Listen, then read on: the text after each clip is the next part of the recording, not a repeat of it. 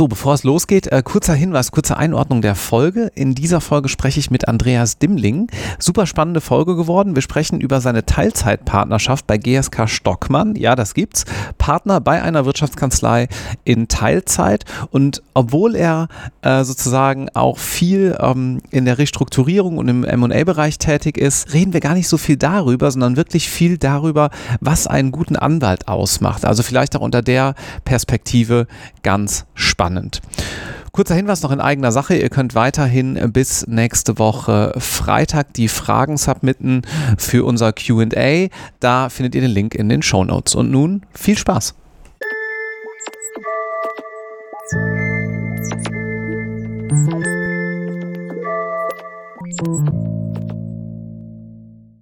Herzlich willkommen zu einer neuen Episode Irgendwas mit Recht. Heute spreche ich mit Andreas Dimmling. Hallo Andreas. Hallo, grüße dich. Freue mich sehr dabei zu sein. Ja, danke, dass ich bei euch sein darf. Wir sitzen hier gerade im schönen München. Man könnte fast sagen auf der Kanzleiallee. Ich bin an so dem einen oder anderen Schild vorbeigekommen auf dem Weg hierhin. Ähm, bei GSK Stockmann arbeitest du, bist du Equity-Partner, ne? Ich bin dort Equity-Partner, genau, seit inzwischen drei Jahren. Mhm. Und ja, wir fangen mal ganz vorne an. Warum Jura?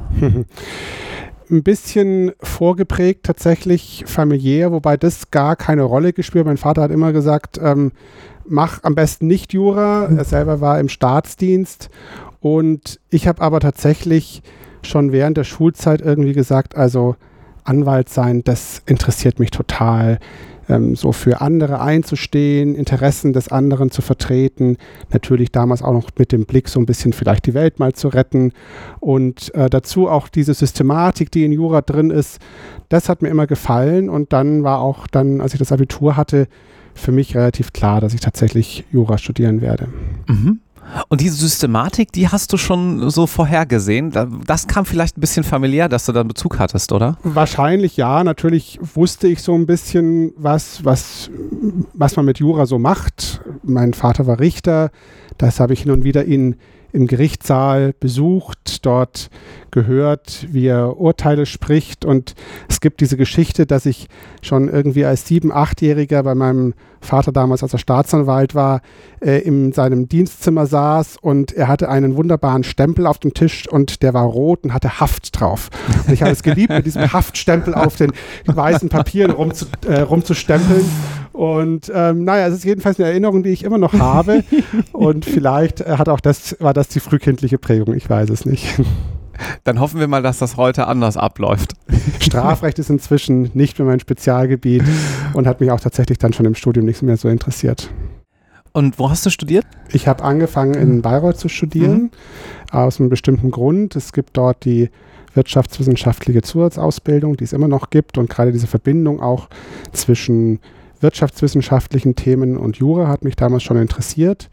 Und daneben war das einfach eine gute kleine Uni, sehr, sehr gut zum Anfangen reinzukommen. Kam, komme selber aus einer eher kleineren Stadt. Habe dann allerdings so nach einigen Semestern festgestellt, ähm, dass es mir dann doch vielleicht ein bisschen zu klein ist auf Dauer und hatte dann Glück, weil es gab damals die Chance dort über einen wirtschaftswissenschaftlichen Lehrstuhl ein Auslandssemester in Neuseeland zu machen. Ach. Und ähm, dann bin ich tatsächlich an die Massey University in Palmerston North in Neuseeland gegangen. Nochmal viel, viel kleiner als Bayreuth. Also da leben vielleicht irgendwie 15.000 Leute mhm. und die sind alle an der Uni mehr oder weniger. Und die Uni hat einen sehr guten Ruf für Agriculture Studies, aber ähm, auch für Wirtschaftswissenschaften eben. Und da hatte ich eine sehr, sehr spannende, intensive Zeit und habe dann auch damals in einer großen Kanzlei dann auch in Auckland, Neuseeland, ein Praktikum gemacht, um mal auch zu sehen, wie das so im angelsächsischen mhm. Raum ist. Und kam dann äh, zurück nach Bayreuth für allerdings nur noch ein Semester und bin dann an die Humboldt-Universität nach Berlin gegangen und habe dann dort auch beide Examiner gemacht in Berlin und habe natürlich dann das komplette Gegensatz, das Kontrastprogramm zu Bayreuth dort kennengelernt, die große Stadt und habe das sehr genossen in Berlin. Lass uns noch mal kurz auf deine Zeit in Neuseeland eingehen. Mhm. Wie viele Semester warst du da ungefähr? Ich war letztendlich insgesamt damals acht Monate dort, also ein Semester plus Praktikum. Und dann so viertes, fünftes Semester oder sowas um den Dreh im Ausbildungs... Ich glaube, es war nach dem dritten Semester dann tatsächlich, ja. also in, sozusagen im vierten Semester dann Und das war damals die Möglichkeit, es war gesponsert zum einen durch eine Stiftung, in der ich Mitglied war, die mir was dazugegeben haben und von der Universität Bayreuth, die auch ein Stipendium dazugegeben haben, sodass ich also keine Studiengebühren zahlen musste und zugleich auch so eine Art Curriculum dort vor Ort hatte. Und wo hast du das Selbstvertrauen hergenommen hinsichtlich des Praktikums? Das ist ja jetzt äh, so wirklich im wahrsten Sinne des Wortes am anderen Ende der Welt. Äh, mal noch so Jura sich anschauen. Fürs vierte Semester schon eine, ähm, ja, äh, recht, äh, ja, zumindest selbstbewusste Herangehensweise zu sagen, ich mache das schon und ich mache da jetzt einfach mal so ein Praktikum, auch wenn das vielleicht gar nicht meine Rechtsordnung ist, sondern eben genau das Gegenteil. Ja, ich glaube, ein so ein Wahlspruch, den ich tatsächlich erst später dann gehört habe, aber der mich so ein bisschen begleitet während meines beruflichen Lebensweges ist, man muss auch Anwalt in eigener Sache sein. Und wenn man ein Ziel hat und eine Vorstellung und einen Wunsch hat, dann muss man es einfach versuchen. Und ich habe damals tatsächlich mehr oder weniger ins Blaue hinein einige Kanzleien in Auckland angeschrieben bin dann bei KPMG Law damals gelandet, die natürlich auch das entsprechende Setting auch für solche internationalen Gaststudenten, Praktikanten hatten und habe auch mir gar nicht so viel Gedanken gemacht, ob das jetzt so außergewöhnlich ist. Es war dann eher die Reaktion zum Teil so, ach, das ist ja krass, dass du mhm. das da einfach machst und da hingehst. Und das war aber eigentlich relativ einfach in der Organisation. Das waren ein paar damals noch Briefe oder E-Mails dann auch schon und dann ein kurzes Telefoninterview und schon war ich dort.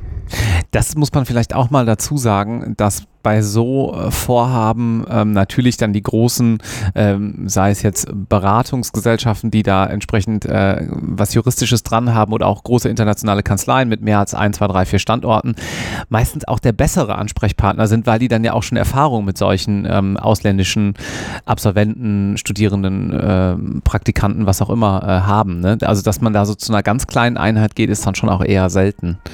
Ja, generell würde ich das unterstützen, wobei ich glaube, gerade wenn man im Bereich Rechtsreferendariat schaut, da gibt es oft auch kleinere Einheiten, die genau mit sowas viel Erfahrung haben, weil die eben dann gerade im grenzüberschreitenden mhm. Rechtsverkehr sehr aktiv sind, etwas mehr vielleicht in Europa, mhm. wenn man nach Spanien, Italien oder so schaut.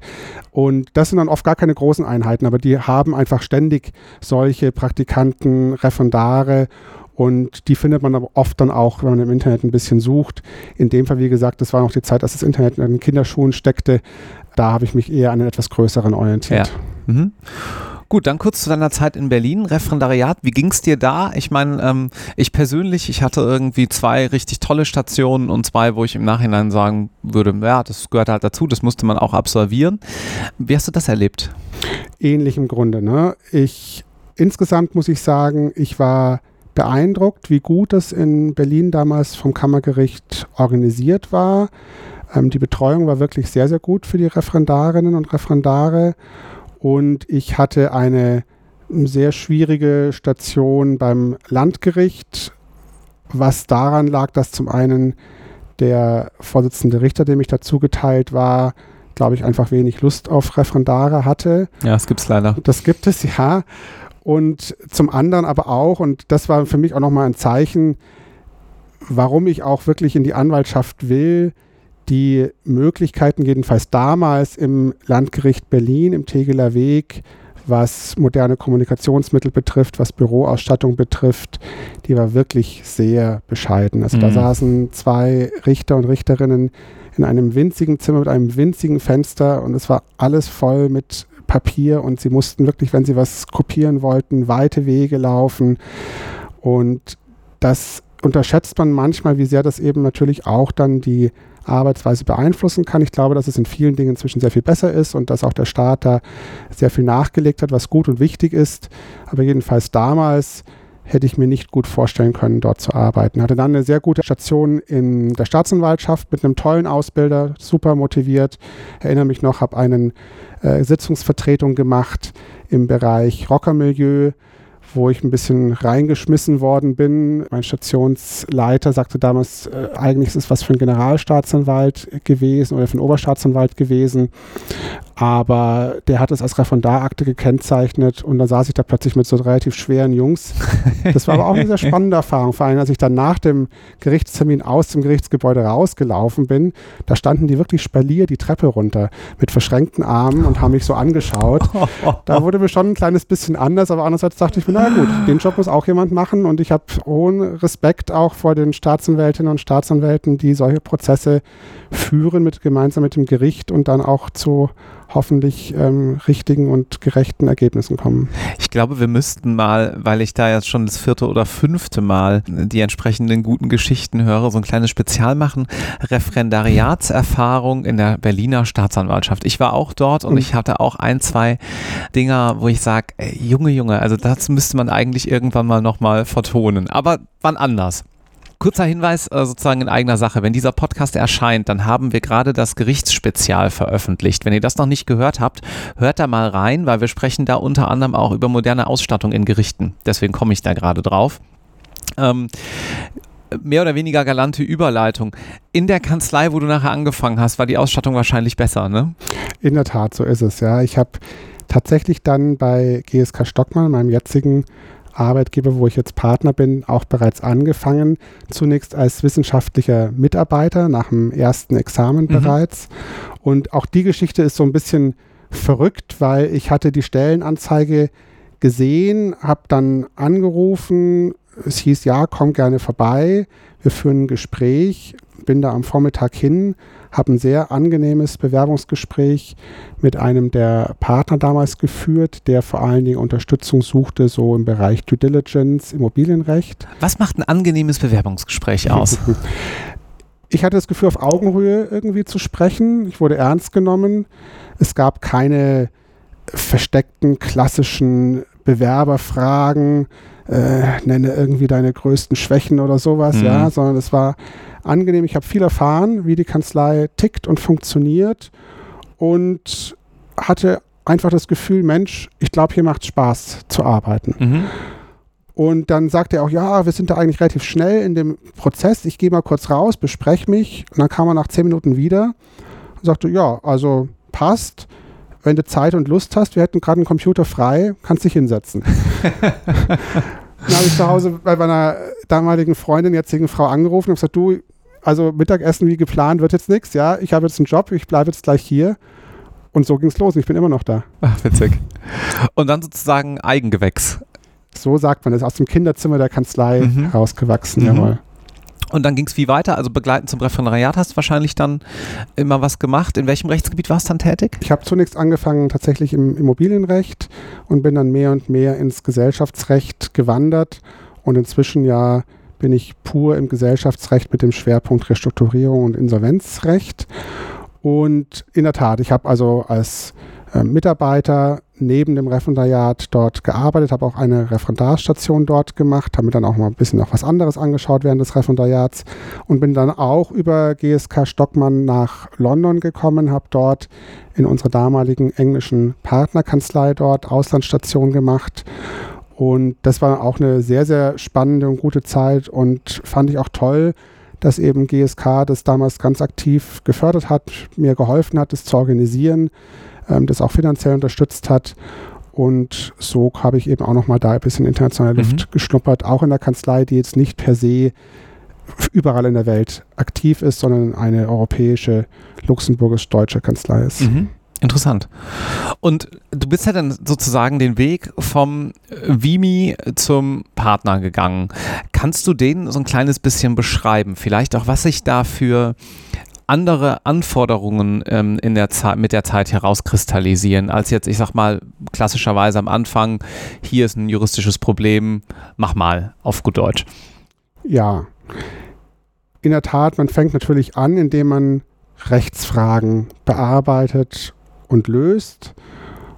Und das hat mir insofern Spaß gemacht, als ich von Anfang an das immer sehr, sehr eng mit Mandantenkontakt verbunden war und die Ergebnisse, die ich gefunden habe, gemeinsam mit meiner Partnerin, meinem Partner besprochen habe, mit dem Mandanten von Tag 1 eigentlich mhm. weg. Und daher auch sehr schnell gelernt habe natürlich, dass man Ergebnisse so darstellen muss, dass sie der Mandant verstehen, verdauen kann und dass sie auch das Mandantenziel natürlich irgendwie verfolgen. Das heißt, dass man auch Argumente findet, die vielleicht nicht sofort auf der Straße liegen, die man aber mit logischem Denken, mit Recherche finden kann, um dann das Ziel, das der Mandant hat, auch voranzubringen. Können wir den Punkt mal ganz kurz mhm. ein bisschen vertiefen, ähm, weil ich da neulich noch ein interessantes Gespräch zu führte. Es ist ja nicht immer alles irgendwie ein Gutachten oder ein Schriftsatz, was man für den Mandanten macht. Manchmal ist es ja vielleicht auch eine längere E-Mail, in der man eine Frage ein bisschen ähm, ausformuliert und dann hat man irgendwie die Bullet Points 1 bis 5 und sagt, so ist das jetzt sehr wahrscheinlich, ja. Wie muss so eine E-Mail oder auch so eine kurze Analyse in anderer Form, wie muss die denn aufgebaut sein, dass der Mandant die versteht, was du gerade gesagt hast? Und was sind da so Fehler, die man vielleicht intuitiv macht, wenn man jetzt noch mit einem relativ frischen Blick auf die Dinge schaut? Mhm. Ich glaube, mit das Wichtigste ist, dass möglichst gleich ganz am Anfang das Ergebnis steht und zwar so, dass es den Sachverhalt des Mandanten beschreibt und dafür die Lösung bietet. Also nicht unbedingt nur die juristische Lösung, nach Paragraph so und so ergibt sich das und das Ergebnis, mhm. sondern ihr Ziel ist es, hier den Geschäftsführer auch gegen seinen Willen auswechseln zu können, das ist aus unserer Sicht möglich. Punkt. Punkt. Ja. Und dann kommt anschließend, hierzu haben wir uns folgende Gedanken gemacht und dann wird das Ganze etwas aufgefächert und dann hängt es natürlich auch ein bisschen vom Mandanten ab, ob das eine Rechtsabteilung in einem größeren Konzern ist, die das vielleicht etwas auch juristischer selber betrachtet und damit auch juristischer analysieren möchte oder ob es der Mittelständler ist, wo man mit dem Geschäftsführer, dem Inhaber unmittelbar spricht und der gar keinen großen Wert eigentlich auf diese ganze Juristerei legt, die da hinten dran kommt, sondern der nach den zwei Sätzen eigentlich eher aufgehört hat zu lesen mhm. oben und der dann auch noch vielleicht eine Kurzanalyse hat, ja, möchte. Daneben natürlich als Anwälte sind wir immer, denken wir immer in Risiken. Wir wollen Risiken möglichst vermeiden oder sie, wir möchten sie beschreiben. Und natürlich müssen wir auch immer schauen, dass wir wenn wir zu einem Ergebnis kommen, das nicht vollkommen eindeutig ist, das dem Mandanten irgendwie mitteilen. Und häufig kommen Mandanten ja gerade zu uns, zu größeren Wirtschaftskanzleien mit Themen, die nicht selbstverständlich sind, also wo man schon auch ein bisschen Neuland betritt oder knifflige Rechtsfragen hat. Und da ist es aus meiner Sicht wichtig, dass man auch dann sagt, es gibt hier Risiken, aber aus unserer Sicht ist das der Weg, den wir gut vertreten können und den wir empfehlen. Ja, und nicht so ein könnte, eventuell, vielleicht aber auch nicht und richtig wissen tun wir es auch nicht. Das sind, glaube ich, so diese E-Mails, die, die den Mandanten so ein bisschen ähm, hoffnungslos oder sprachlos zurücklassen und wo er zurückkommt und sagt, ja, was soll ich denn aber jetzt machen? Ja? ja, weil der natürlich umgekehrt wahrscheinlich eher in Chancen und dem nächsten Schritt denkt und sozusagen, weil der wahrscheinlich auch eher äh, an Leitplanken interessiert ist, äh, um zu sagen, kann ich jetzt hier fahren und äh, oder kann mir was total Schlimmes passieren? Ne? Ganz genau. Und ich glaube, das ist auch etwas, was man mit der Berufserfahrung so ein bisschen lernt. Also ich habe es jedenfalls dort gelernt. Und das geht auch immer nur im Gespräch mit der jeweiligen Partnerin, dem jeweiligen Partner oder dem Senior Associate oder dem sonst, einer sonstigen Person, die einen ein bisschen anleitet in der Kanzlei, weil das lernt, lerne ich ja nicht im Referendariat mhm. in der mhm. Uni. Das muss ich in der Praxis lernen. Und als ich angefangen habe, als Anwalt dann zu arbeiten, dachte ich, Mensch, also so viel Jura-Wissen wie jetzt habe ich nie wieder ja. und ich bin eigentlich der tollste Mensch, weil ich jetzt so ein tolles Jurawissen habe. Und dann habe ich festgestellt, eigentlich habe ich gar keine Ahnung, weil dieses tiefe Spezialwissen, das man dann braucht in dem Bereich, in dem man arbeitet, das muss man sich eben auch erst über Jahre hinweg erarbeiten. Und der Mandant andererseits, der ist in seinem Business, in seiner Branche auch schon, oft schon sehr lange und der erwartet natürlich, dass seine Anwältin, sein Anwalt ihn sowohl in seinem Business versteht, als auch, dass er dieses Spezialwissen in diesem Rechtsbereich bereits hat. Hm, und der Mandant hat dann natürlich die Basisrechtskenntnisse wahrscheinlich schon selber ein bisschen miterworben über die Jahre. Da muss man jetzt nicht ganz am Anfang anfangen, könnte ich mir exakt, vorstellen. Ja, mhm. Aber da sollte auch keiner Sorge oder Angst davor haben. Ich weiß noch, wie ich die ersten Tage in meinem Anwaltszimmer saß und dann klingelte das Telefon. Ich bin jedes Mal erschrocken, wenn ich gesehen habe, oh, der Mandant ruft an. Dachte mir, oh Gott, was muss ich dem jetzt dann gleich sagen? Muss ich mich jetzt vorbereiten? Habe zum Teil Telefonate eine Stunde lang vorbereitet, einfach um mir vorzustellen, welche abwegigen Fragen könnte der stellen. Aber letztendlich, mein Gott, der will ein Geschäft machen, der hat ein Ziel, ein Business-Ziel und der möchte auch sich zum Teil einfach auch austauschen über Themen, ja. die ihn interessieren, über Gedanken, die er dazu hat. Und wenn man dann sagt, das weiß ich jetzt aber aktuell noch nicht, das müssen wir uns anschauen, dann wird er nie sagen, das geht aber nicht, sondern wird er immer sagen, okay, Dankeschön, bis wann können Sie mir Rückmeldung geben? Ja, ja was du gerade erwähnst, dass der Mandant sich vielleicht auch einfach mal austauschen will, natürlich irgendwo über Rechtsfragen, ist aber ja auch ein gutes Zeichen, ne? dass man wirklich so äh, zum vielbeschworenen Trusted Advisor wird und nicht nur zu jemandem, der im Ernstfall, wenn irgendwie das Kind schon halb im Brunnen gefallen ist, jetzt mal gerufen wird, um hier irgendwas zu regeln.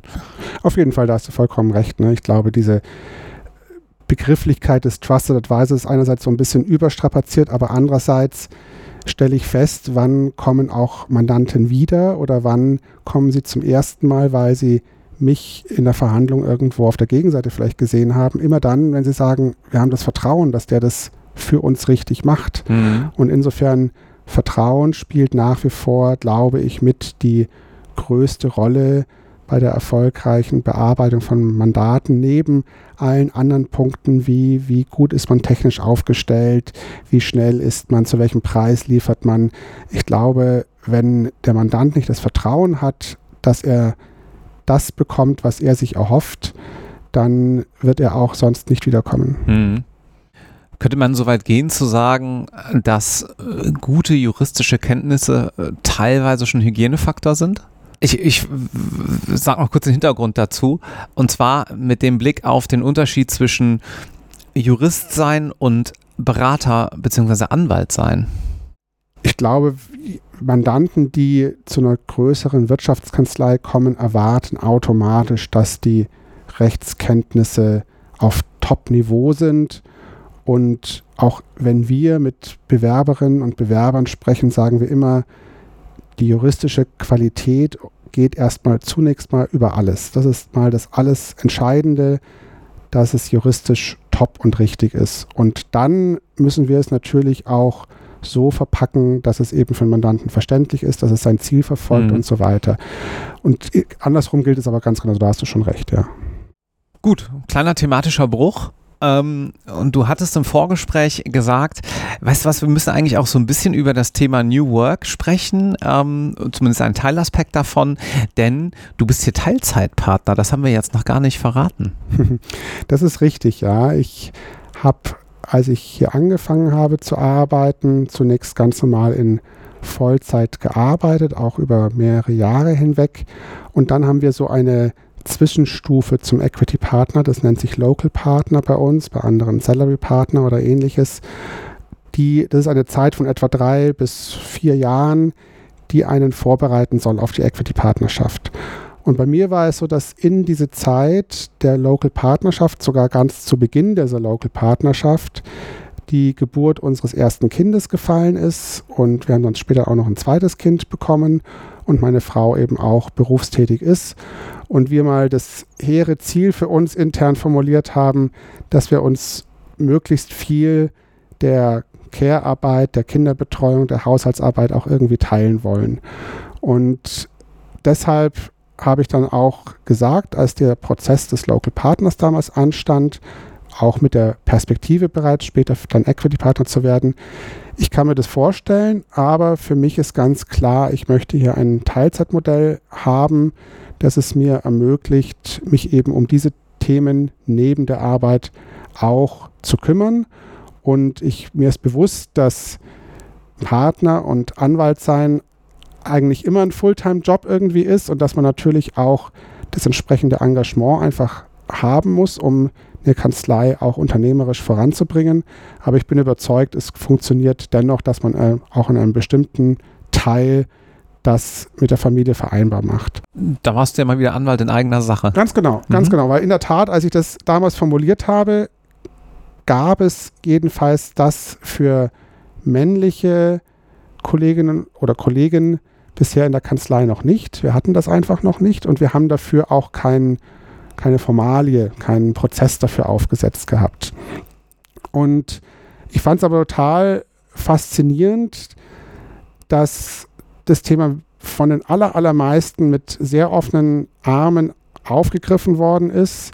Das war nie ein wieso denn das? Das kann doch gar nicht sein. Ich habe eine einzige Reaktion von einem Kollegen bekommen, der sagte mir dann damals, also Partner und Unternehmer sein, das kann man nur ganz oder gar nicht. Mhm. Und interessanterweise, dieser Kollege ist nicht mehr bei uns Partner. ich bin noch da. So viel dazu. Das freut dich schon ein kleines bisschen. Natürlich, ja. weil ich glaube, es ist eine, eine Selbstverständlichkeit inzwischen und es ist eine Entwicklung, die notwendig ist.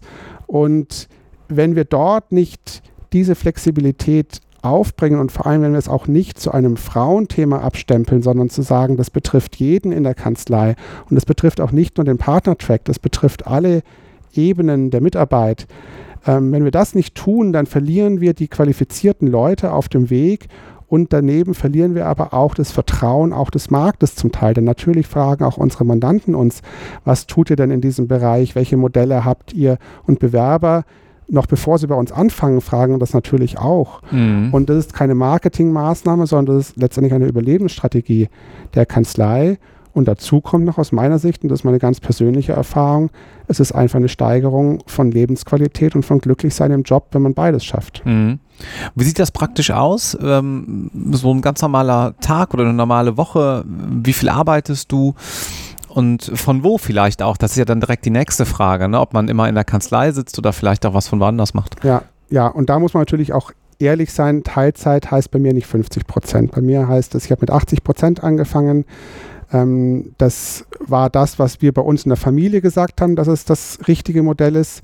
Ich bin mir jedoch auch sicher, und inzwischen haben wir auch solche Beispiele, dass man auch mit einer geringeren Teilzeitanteil in der Kanzlei ebenso ähm, erfolgreich hier mitarbeiten kann. Also wie gesagt, bei mir waren es 80 Prozent. Ich habe es dann so gemacht, dass ich typischerweise zwei Nachmittage mir freigenommen mhm. habe, als einen kompletten Tag sozusagen in der Woche. Habe dann gerade als unser erstes Kind auf der Welt war oft relativ früh angefangen zu arbeiten, war schon um sieben, Viertel nach sieben oft in der Kanzlei, habe dann an einem normalen Arbeitstag aber auch wirklich etwa um 18 Uhr, manchmal auch um halb sechs bin ich hier rausgegangen, um dann meine Frau, das frisch geborene Kind zu Hause zu erleben, zu unterstützen. Und habe damals noch weitestgehend von der Kanzlei aus gearbeitet.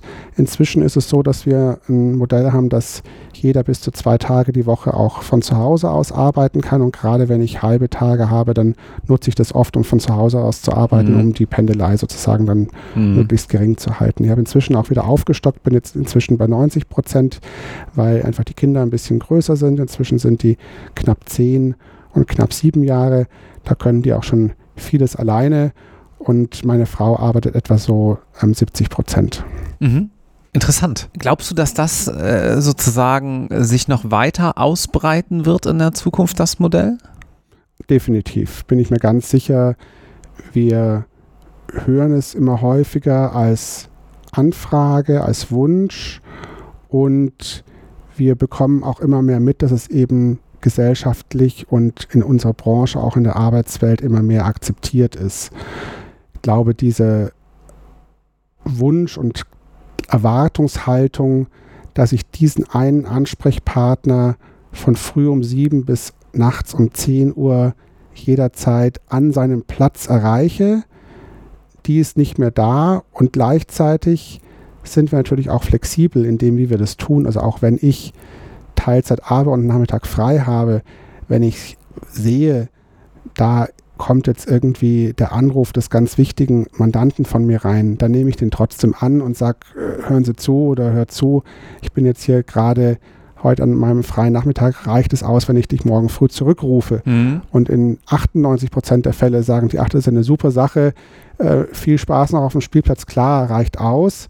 Und in den 2 Prozent, wo es nicht ausreicht, sage ich, okay, dann Moment, ich rufe in fünf Minuten zurück, ich schaue mal, dass ich eine ruhige Ecke finde und es klappt dann aus. Ich glaube, eine gewisse Flexibilität muss man da immer auch mitbringen, auf dem Partnerin- und Partnerlevel jedenfalls. Und wenn wir das im Bereich eher der Berufsanfänger haben mit Teilzeitmodellen, wo es manchmal auch familiäre Gründe sind, zum Beispiel auch Betreuung von Angehörigen, mhm. zum Teil aber auch einfach das Ziel ist, vielleicht andere Dinge zu verwirklichen neben dem Anwaltsdasein. ähm, dann kann man es deutlich stärker noch trennen und da sind wir auch dann stark dafür, wirklich zu sagen, also die Kollegin, der Kollege ist halt jetzt heute Nachmittag oder heute nicht da, morgen ist er wieder erreichbar, denn sonst besteht natürlich immer auch ein gewisses Risiko, dass es dann sehr zerfranst. Ja? Und mhm. nochmal zurück zu den Arbeitszeiten, zu der Frage von dir.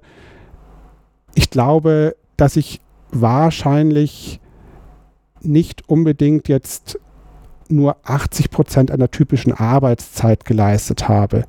Aber mir war es es immer wert, weil es mir diese Freiheit gegeben hat, zu wissen, heute ist mein freier Nachmittag und wenn ich das halt irgendwie dann teilweise jedenfalls wieder reingearbeitet habe später, dann war mir das auch egal, weil für mich diesen Freiheit zu haben und mit gutem Gewissen zu sagen, heute muss ich jetzt nicht, heute Nachmittag muss ich nicht in der Kanzlei sein, muss ich nicht arbeiten, sondern kann diese Zeit mit der Familie verbringen. Das hat mir das aufgewogen. Hm, verstehe. Dass das erstmal der Default ist, ne? Und ja, ja. Hm. Und es geht wahrscheinlich auch viel um Grenzen setzen, also sowohl intern in der Kanzlei, dass dann auch irgendwie erstmal kommuniziert ist, weiß ich jetzt nicht, Mittwoch und Freitag bin ich dann und dann raus. Aber ja auch bei Mandanten. Ich fand gerade diese Geschichte ganz interessant, dass man da dann auch mal dann auch mal Nein sagt als Berater, ne? Ganz genau. Generell ist es immer notwendig, auch mit seinen Mandanten über solche Dinge zu kommunizieren. Und ich bin kein Freund davon, zu sagen, die Kollegin, die ist gerade im Termin, die kann gerade nicht oder so. Oder der Kollege ist aber heute auf dem Auswärtstermin oder so. Sondern warum nicht ganz offen kommunizieren? Denn die Mandanten haben das doch auch ganz regelmäßig in ihren Unternehmen, dass Leute eben nicht da sind, entweder Teilzeit machen oder in Elternzeit sind oder was auch immer. Und das zu besprechen und anzusprechen. Natürlich gibt es Transaktionen oder gibt es ganz stressige Themen, wo es notwendig ist, dass jemand ständig als Ansprechpartner da ist, aber dann kann man es auch organisieren. Dann kann man sagen, hören Sie zu, morgen bin ich übrigens nicht in der Kanzlei, weil ich meinen freien Tag habe, aber in der Zeit übernimmt Kollegin oder Kollege XY mhm. und der wird dann auch für wirklich dringende Themen ansprechbar sein. Mhm. Und diese Kommunikation, glaube ich, wenn man das leistet, dann rennt man eigentlich immer offene Türen ein und wenn es Mandanten dann gibt, die sagen, das akzeptieren wir nicht, dann glaube ich, muss man sich halt auch immer fragen, sind das die richtigen Mandanten für einen? Ja, das ist auch nur ein guter Punkt, dass man, ist natürlich auch eine gewissermaßen luxuriöse Situation, aber dennoch ist ja schön, wenn man sich das fragen kann, ob jemand der richtige Mandant für einen ist. Ja, aber das, glaube ich, ist gar nicht unbedingt nur immer aus einer, das klingt so ein bisschen überheblich, ich kann es mir leisten, den nicht zu bedienen. Natürlich wollen wir immer möglichst viele Mandanten, Mandanten haben und für alle immer den besten Job haben. Man stellt jedoch auch fest, wenn man das ein paar Jahre macht, oder ich stelle es zumindest fest, dass ich mit manchen, manchen Mandantinnen und Mandanten super auskomme und super kann und dann auch die gegenseitige Wertschätzung hoch ist und mit anderen klappt es einfach nicht so. Mhm. Ganz unabhängig von solchen Fragen. Es gibt einfach mal Themen oder Inhalte, wo man persönlich auseinander ist und wo man so das Gefühl hat, ach nee, eigentlich macht es mir für den auch keinen Spaß. Und dann stellt sich, dann muss man sich wirklich die Frage stellen, will ich dann, muss ich für den arbeiten? Und wenn es irgendwie geht, dass man sagen kann, nein, dann ist es oft auch sogar das Bessere, dann vielleicht zu sagen, also da kam er jetzt irgendwie nicht so richtig gut zum Ziel. Und dann ist es ja typischerweise auch der Mandant, der dann sagt, naja, also dann beim nächsten Mal suche ich mir halt jemand anderen. Ja, ja. Und wir haben hier, wenn wir mit unseren Berufsanfängern in der Kanzlei so dieses Willkommensseminar machen, dann fragen natürlich ganz viele immer, ja, wie habt ihr das denn geschafft, erfolgreich zu sein, Mandanten zu gewinnen? Was muss ich tun, damit ich auch meine Mandanten gewinne? Und der Oliver Glück, einer unserer Managing Partner, der sagt dann immer gerne, jeder findet seine Mandanten und jeder ist für bestimmte Mandanten der richtige Anwalt und die richtige Anwältin. Und insofern, da gibt es keine Blaupause, sondern auch mit seiner Persönlichkeit, mit seinen Themen, so wie man selbst an Themen herangeht, findet man auch dann eben auf der Gegenseite oder auf der Mandantenseite die entsprechenden Pendants. Und die muss man eigentlich suchen. Das ist, glaube ich, das, äh, das Trüffelschwein, das man dort sein muss. Mhm. Vielen Dank, Andreas. Das war wirklich ein interessantes Gespräch über anwaltliche Arbeit, ohne dass wir zu viel über juristische Themen gesprochen haben, was ich aber ganz wichtig finde, weil es waren alles anwaltliche Themen, um nochmal diesen Vergleich äh, herzustellen. Vielen Dank und weiterhin alles Gute. Sehr, sehr gerne. Vielen Dank. Tschüss.